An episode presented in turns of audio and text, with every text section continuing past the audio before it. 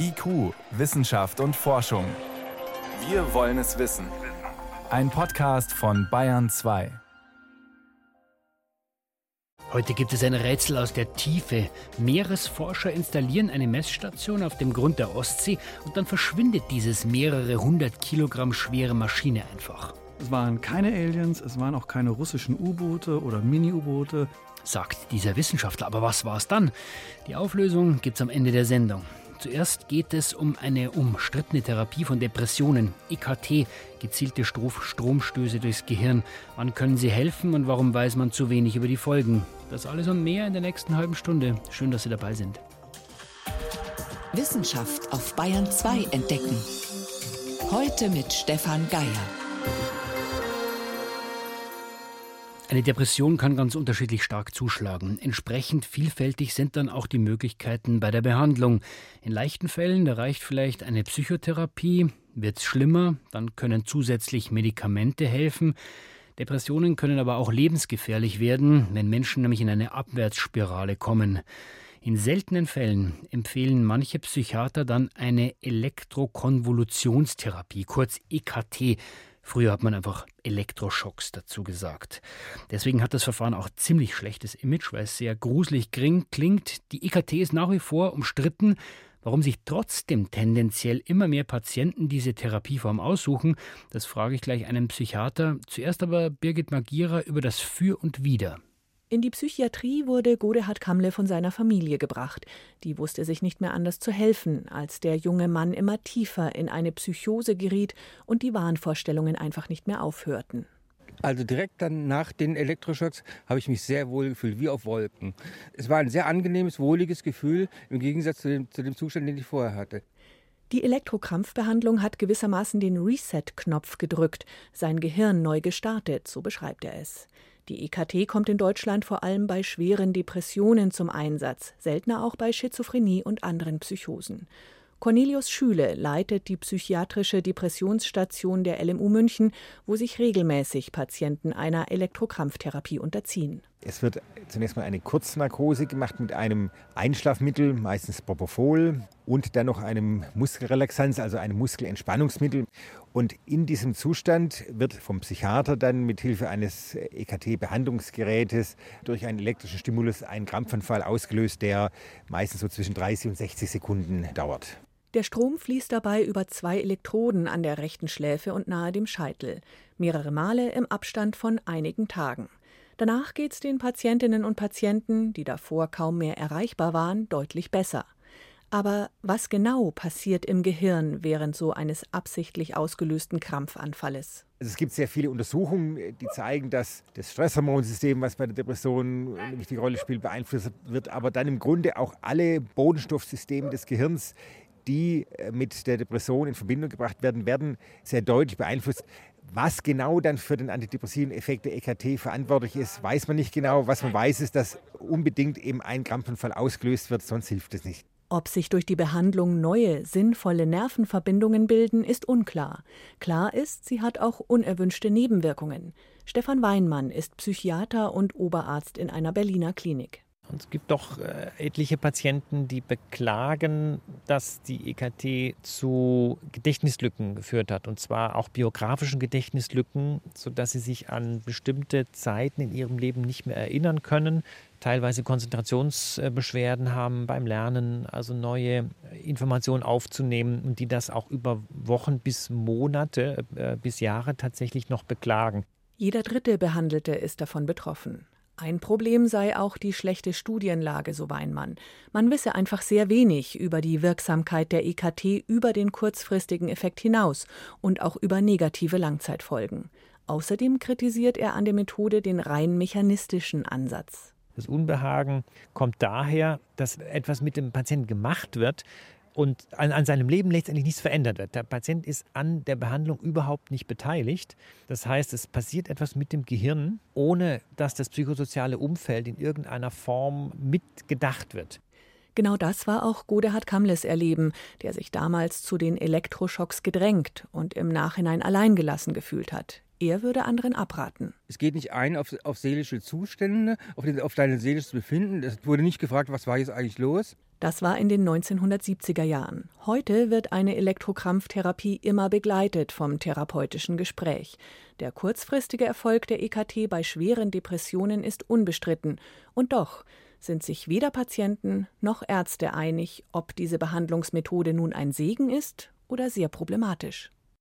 Aber die EKT-Therapie ist eben ein Mittel bei der Behandlung von Patienten mit schweren Depressionen. Und es gibt immer auch kritische Stimmen, sagen, wir haben es gehört, man weiß zu wenig über die langfristigen Folgen. Am Isar-Amper-Klinikum München-Ost wird diese Therapie auch angeboten. Der ärztliche Leiter, Professor Peter Brieger, war kurz vor der Sendung im Bayern 2 Studio. Und meine erste Frage, er ist ja seit drei Jahren an dieser Klinik. Die EKT ist schon vorher dort durchgeführt worden. Sie haben es einfach übernommen. Warum machen Sie das noch? Ja, wir tun das. Ich glaube, weil wir sehen, dass es eine wirksame Behandlungsform ist. Gibt es zu wenig Alternativen? Natürlich hätten wir gerne noch bessere und noch effektivere Behandlungen in der Psychiatrie. Das umfasst ja die Psychotherapie, das umfasst Medikamente, das umfasst psychosoziale Aspekte der Behandlung. In der Regel wird es eine Verbindung all dieser Verfahren sein und die EKT ist da eine weitere Möglichkeit, in bestimmten Fällen gut zu behandeln. Ich glaube, man muss klar machen, es kommt nicht für jeden Patienten, der mit einer Depression belastet ist, in Frage, sondern es ist eigentlich eher eine Behandlung für extreme Fälle. Bei uns ist es tatsächlich so, dass wir es eher bei Menschen einsetzen, die wir als schwer zu behandeln, wir sprechen dann von Therapieresistenz, anwenden. Aber das kann man unterschiedlich sehen. Wir selber praktizieren das so, dass wir sagen, im komplizierten Fall, dann, wenn viele andere Maßnahmen nicht gegriffen haben, dann nutzen wir auch die EKT. Auch schon allein deswegen, weil unsere diesbezüglichen Ressourcen eingeschränkt sind. Wer beschließt denn, dass diese EKT-Therapie angewendet wird? Ist das der Arzt? Ist das der Patient selber, der sagt, bei mir geht es nicht weiter, kann ich das noch ausprobieren? Wir werden das in der Regel ärztlich vorschlagen, aber natürlich in Zusammenarbeit mit dem Patienten und in Absprache auch mit den Angehörigen. Es erfolgt eine umfangreiche Aufklärung und dann wird sich gemeinschaftlich dafür entschieden oder auch dagegen entschieden. Jetzt ist ein Kritikpunkt, Herr Brieger, dass die langfristigen Nebenwirkungen zu wenig bekannt sind. Warum wissen wir da zu wenig? Das ist ein Kritikpunkt, der lässt sich auf fast alle Behandlungen in der Psychiatrie anwenden. Das ist kein Spezifikum für EKT. Langzeituntersuchungen, die über ein Jahr oder zwei Jahre oder vielleicht eine Krankheit kann ja fünf oder zehn oder länger Jahre dauern, die fehlen einfach. Sie machen diese Behandlungen jetzt schon seit ein paar Jahren. Was ist denn Ihre eigene Beobachtung, was mit den Patienten passiert, wenn diese EKT-Behandlung zunächst mal erfolgreich ist? Was passiert mit denen über ein halbes Jahr, ein Jahr, eineinhalb Jahre. Das ist ein Grundproblem, dass wir kurzfristig gute Effekte haben. Wie wir die langfristig sichern, ist nochmal ein Thema für sich. Aber in der Regel, glaube ich, ist es gut, wieder ein integratives Konzept zu haben, also Psychotherapie plus Medikamente plus psychosoziale Aspekte, die dann längerfristig auch greifen. Jetzt könnte man sagen, wenn man zu wenig weiß, dann muss man mehr rausfinden. Aber wenn man sich die Forschung zu EKT anschaut, dann hat man eher den Eindruck, das ist seit einiger Zeit jetzt nicht besonders aktiv. Wenn Sie es schon machen, nutzen Sie denn die Daten dann auch für die aktuelle Forschung? Forschung nach den Standards der evidenzbasierten Medizin ist natürlich mit EKT ganz schwer durchführbar. Ich müsste ja zum Beispiel eine Kontrollbedingung schaffen. Das ist unglaublich aufwendig. Ich müsste ja quasi jemand, man nennt es Sham-EKT, also das ist so eine Form, dass man beispielsweise eine Narkose durchführt und dann doch keinen Strom macht. Aber ist es ethisch überhaupt verantwortbar, eine Narkose ohne wirklich eine Behandlung durchzuführen? Das sind schwierige Fragen. Also von daher gibt es wenig randomisierte, kontrollierte Studien in dem Bereich. Das stimmt. Und ansonsten eine reine Beobachtungsstudie ist oft von ihren Ergebnissen nur begrenzt aussagekräftig. Denn äh, das EKT an sich hilft, das wissen wir. Da brauchen wir keine neue Erkenntnis, sondern wir bräuchten eigentlich mehr den Unterschied mit anderen Behandlungsverfahren. Und da haben wir teilweise tatsächlich zu wenig Daten. Können Sie verstehen, dass der Ruf für den normalen Menschen vielleicht eher ein gruseliges Bild ist, wenn man sich diese Therapie vorstellt? Absolut, das ist mir sehr bewusst und das ist auch etwas, dem wir uns stellen müssen. Wir werden nur dann auch eine Akzeptanz der EKT-Behandlung erreichen, wenn wir genau diese Ängste aufnehmen und auch ernst nehmen. Ich glaube, es ist wichtig, dass man das offen bespricht und dass man eben sagt, ja, es ist eine wirksame Behandlung, ja, es hat auch Nebenwirkungen und ja, es gibt Ängste, die man entsprechend abholen muss. Das waren Erfahrungen und Einschätzungen von Professor Peter Brieger als ärztlicher Direktor des ISA-Amper-Klinikums in München Ost. Ich danke Ihnen für den Besuch im Bayern 2 Studio. Danke Ihnen. IQ, Wissenschaft und Forschung. Wenn Sie mehr wissen wollen, Hintergründe zum Programm von IQ finden Sie unter bayern2.de. IQ, Wissenschaft und Forschung. Montag bis Freitag ab 18 Uhr. Und jetzt ist es gleich 18.16 Uhr. Internet. Das heißt ja längst nicht mehr nur im Web surfen, Social Media oder online einkaufen.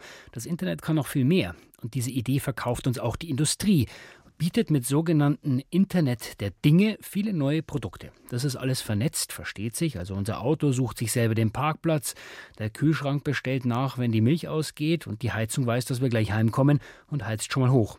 Aber wenn immer mehr vernetzt ist, dann muss man sich natürlich immer mehr Gedanken machen um die Sicherheit, möchte man meinen. Aber, und das konnte man letzte Woche auf der größten Fachmesse für IT-Sicherheit in Nürnberg sehen, der ITSA, die Sicherheit in diesem Bereich, die wird eher stiefmütterlich behandelt. Henry Lai berichtet. Es gibt eine gute und ziemlich viele schlechte Nachrichten. Die gute zuerst. Noch haben Cyberkriminelle es noch nicht geschafft, aus den teils gravierenden Sicherheitslücken in Internet of Things Geräten, kurz IoT, großflächig Kapital zu schlagen. Da stehen die Hacker in weiten Teilen der Welt noch relativ am Anfang. Allerdings nicht mehr lange. Das ist schon die erste schlechte Nachricht, die eine aktuelle Studie des japanischen IT-Sicherheitsunternehmens Trend Micro zu diesem Thema für ihre Leser bereithält.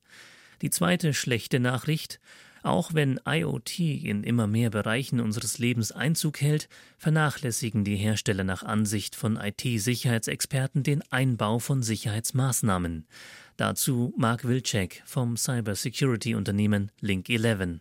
Es gibt kein Anreizsystem für die Hersteller, dort Sicherheit reinzubauen. Diese Geräte werden verkauft über den Preis und ähm, es braucht eben auf Seiten der Unternehmen dann entsprechende Gegenmaßnahmen, damit nicht diese Geräte plötzlich zu Angriffsvektoren werden. Die Folge? Webcams, Drucker, Router oder sogar mit dem Internet verbundene Industriemaschinen sind schlecht oder gar nicht gegen externe Eindringlinge geschützt. Das macht die Anwender nicht nur verwundbar, sondern in vielen Fällen auch erpressbar. Trotzdem ist die große IoT-Apokalypse bisher ausgeblieben. Das liegt, so die IT-Forscher in ihrer Studie, vor allem daran, dass es noch keiner geschafft hat, ein funktionierendes und leicht erweiterbares Geschäftsmodell zu entwickeln. Das heißt aber nicht, dass es nicht trotzdem tüchtige Hacker gibt. In ihrer Studie haben die Experten von Trend Micro verschiedene Untergrund-Internetforen durchsucht und dokumentiert, wie Cyberkriminelle Sicherheitslücken zu Geld machen wollen. Dabei ist ihnen besonders der russischsprachige Markt aufgefallen. Hier werden regelmäßig sogenannte Botnetze angeboten. Das sind gekaperte Geräte, denen ein Hacker befehlen kann, gleichzeitig und immer wieder eine Internetseite aufzurufen. Dadurch wird diese überlastet und ist nicht mehr erreichbar.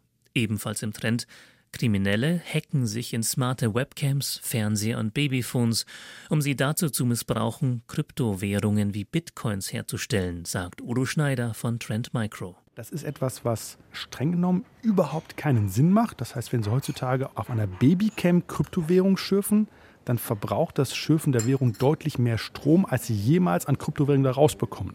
Der entscheidende Aspekt ist nur, als Cyberkrimineller habe ich hunderttausende dieser Geräte und ich zahle den Strom nicht. Das heißt, für mich lohnt es sich durchaus. Auch brasilianische Hacker sind umtriebig, vor allem im Bereich Online-Banking. In dortigen Foren macht eine besonders perfide Masche die Runde. Router werden so manipuliert, dass sie bei Bankgeschäften eine Fake-Seite zeigen. Das aufzudecken ist für Laien quasi nicht möglich. Das heißt, Sie tippen bei sich am PC ein www.meinebank.br und erwarten natürlich auch, dass Sie bei Ihrer Bank auftauchen. Was aber passiert ist, der Router ist so kompromittiert, dass er den richtigen Namen zu einer falschen Adresse auflöst und an dieser Adresse hosten dann die Cyberkriminellen eine Seite, die genauso aussieht wie die echte Bankseite, aber einfach nur ihre Zugangsdaten abfängt und dann ohne ihr Wissen falsche Überweisungen oder falsche Transaktionen vornimmt. Gerade in Brasilien ist diese Methode besonders effektiv.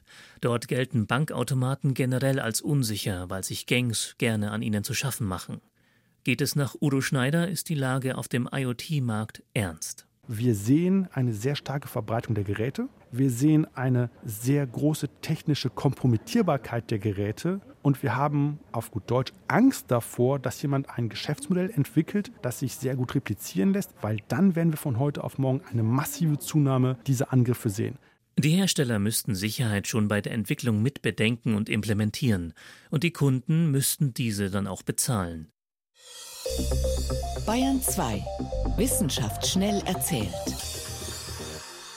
Dafür ist Priska Straub ins Studio gekommen mhm. und du weißt, welche geheimen Informationen in unserem ja. Gang stecken. Ja, da geht es um das G-Tempo, um den Zusammenhang zu unserem biologischen Alter. Also biologisches, nicht das Alter, das in meinem Ausweis steht. Ja, das ist das chronologische Alter, das im Ausweis steht. Das errechnet sich vom Geburtsdatum. Das biologische Alter, das ergibt sich aus Lebensstil, aus Krankengeschichte, aus Veranlagung. Und das kann dann natürlich erheblich abweichen von unserem tatsächlichen Alter. Das heißt, da kann ich auch jünger sein. Ja, absolut. Da braucht man zwar medizinische Tests, um das festzustellen, aber es geht auch ganz simpel. Man liest es eben am Gang ab, an Aha. der Gehgeschwindigkeit zum Beispiel.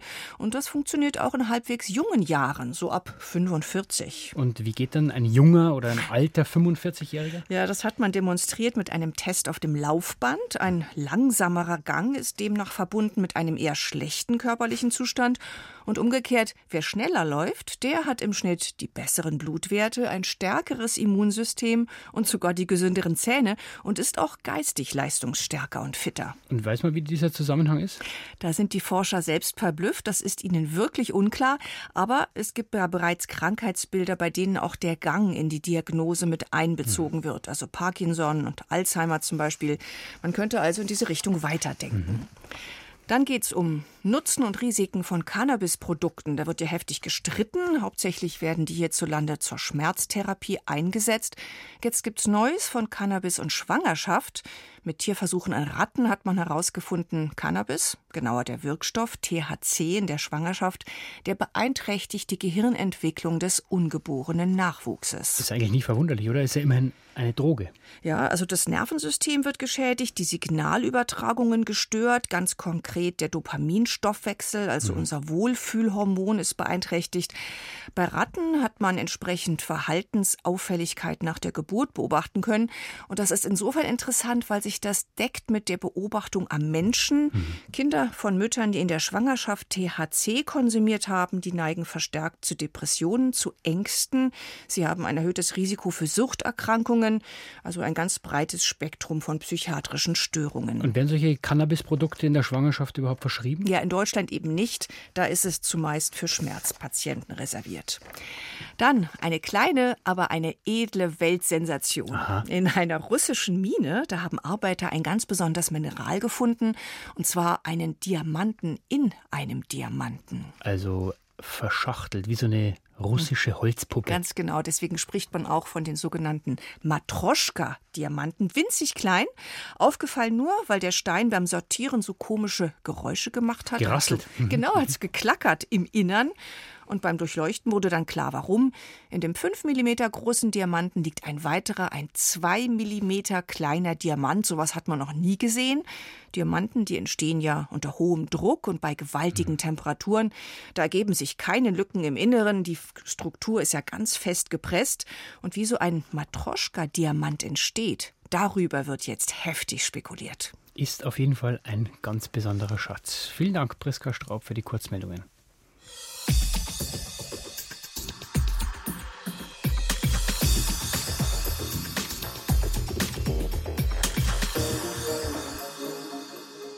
Wenn man wissen will, wie sich ein Ozean verändert, also die Temperaturen, Meeresströmungen, Salzgehalt und vieles mehr, tja, dann muss man messen, an Ort und Stelle. Ist natürlich relativ schwierig in den Tiefen des Meeres. Forscher bauen daher Unterwasserstationen, die werden dann versenkt und liefern Messdaten vom Meeresboden. Das haben auch Forscher des Geomar-Helmholtz-Zentrums in Kiel gemacht. Ihre Station ist ein ganz schöner Brocken, viele hundert Kilo schwer, und dann ist etwas Unglaubliches passiert. Die Station ist verschwunden. Für die Wissenschaftler ein Rätsel. Thomas Sambol hat sie besucht. Ein zerfetztes Stromkabel, Bruchstücke eines Sensors und ein bisschen Halterungsmaterial. Das ist alles, was vom Unterwasserobservatorium des Geomar in der Eckernförder Bucht übrig geblieben ist.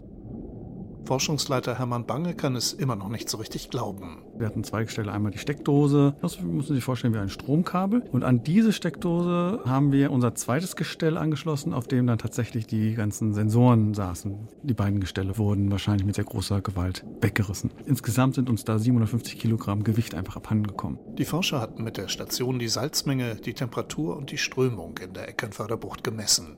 Außerdem lieferte sie wichtige Daten zur Wasserqualität, die in der Ostsee immer wieder stark schwankt. Nun ist sie weg. Ein mysteriöser Fall, der wilde Spekulationen ausgelöst hat. Ich möchte nochmal betonen, es waren keine Aliens, es waren auch keine russischen U-Boote oder Mini-U-Boote. Wir waren in 14,5 Meter Wassertiefe. Mit einem U-Boot, das einen entsprechenden Tiefgang hat, werden sie nicht in 14,5 Meter Wassertiefe rumherfahren, zumal es dann auch sehr schnell flacher wird Richtung Küste. Das macht kein Kapitän. Unsere Ställe sind auch nicht Opfer eines verschossenen Torpedos geworden, sondern die Erklärung ist wahrscheinlich sehr viel profaner. Sehr wahrscheinlich ist ein Fischerboot mit einem Schleppnetz oder wie auch immer da durchgefahren und hat es aus Versehen einfach weggerissen. Grundsätzlich ist es gar nicht mal so ungewöhnlich, dass Messgeräte im Meer verschwinden, erklärt Thorsten Kanzow vom Alfred Wegener Institut in Bremerhaven. Der Seegang, Stürme und auch Rost machen solchen Stationen generell schwer zu schaffen. Allerdings sind sie auch immer wieder eine große Attraktion für Fischer mit entsprechenden Folgen. Teilweise gab es Verluste auch durch Fischbiss. Kollegen von mir haben vor vielen Jahren einmal eine Verankerung geborgen, in der sie von einem Schwertfisch den abgebrochenen Teil eines Schwertes gefunden hatten in einem Auftriebskörper.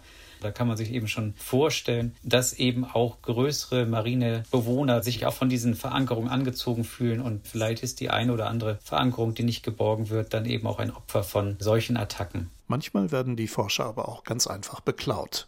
Kai Herklotz vom Bundesamt für Seeschifffahrt und Hydrographie in Hamburg kennt solche Geschichten aus dem Indischen Ozean. Da wird eigentlich ganz viel von den Bojen abgebaut, von Solarpanels über die Windgeneratoren, aber auch die Messsensorik. Alles, was wirklich nicht ganz fest angeschraubt werden kann, das geht manchmal auch auf Wanderschaft. Und dagegen können sie halt auch einfach nichts machen, weil man nicht solche Bojen so betreiben kann, dass permanent jemand an Bord ist. Meistens gehen Messinstrumente aber tatsächlich versehentlich verloren. Zum Beispiel dann, wenn sich das Netz eines Fischkutters darin verhakt und das Gerät mitreißt. Das AVI versucht deshalb, seine Observatorien zu sichern, erklärt Thorsten Kanzow und hält sich an Vorbilder aus der Tierwelt. Im Volksmund nennt man die auch Schildkröten. Schildkröten panzerartig geformte Oberflächen, in die man Messgeräte integrieren kann am Meeresboden und von denen man dann hofft, dass die geschleppten Netze, dass die dann quasi über diese Panzerung hinweggleiten, ohne diese Systeme zu zerstören oder zu beschädigen. Aber leider haben die Systeme bisher noch nicht in dem Maße zuverlässig funktioniert, wie wir uns das eigentlich wünschen würden. Auch Kai Herklotz weiß, dass seine Messgeräte oft versehentlich im Netz von Fischern landen. Bojen zum Beispiel, die rund 60.000 Euro kosten. Für den Finder, also in der Regel den Fischer, gibt es deshalb auch 500 bis 1000 Euro Belohnung ohne Wenn und Aber. Wir können es ja nicht beweisen, dass das wirklich über Fischerei passiert ist. Und da lohnt sich das dann auch durchaus mal in diesen sauren Apfel zu beißen und trotzdem Finderlohn zu bezahlen, auch wenn man die Vermutung hat, dass es eben hm, mitgenommen wurde auf See. Im mysteriösen Geomar-Fall gibt es dagegen offiziell keinen Finderlohn. Trotzdem würde sich Hermann Bange erkenntlich zeigen, wie er sagt. Noch hat er Hoffnung, sein Observatorium bald wiederzufinden. Wir haben ein paar Anhaltspunkte. Wir haben Stellen, wo etwas Auffälliges im Boden zu finden ist, was von der Struktur her tatsächlich das ein oder andere Gestell von uns sein könnte. Vermutlich werden die dann aber kaum noch zu gebrauchen sein. Den Schaden bezahlt die Versicherung. Die fehlenden Daten kann jedoch niemand ersetzen.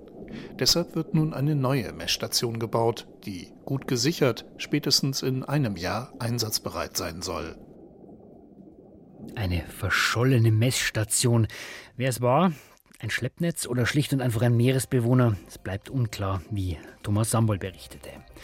Soweit von IQ für heute. Am Mikrofon war Stefan Geier.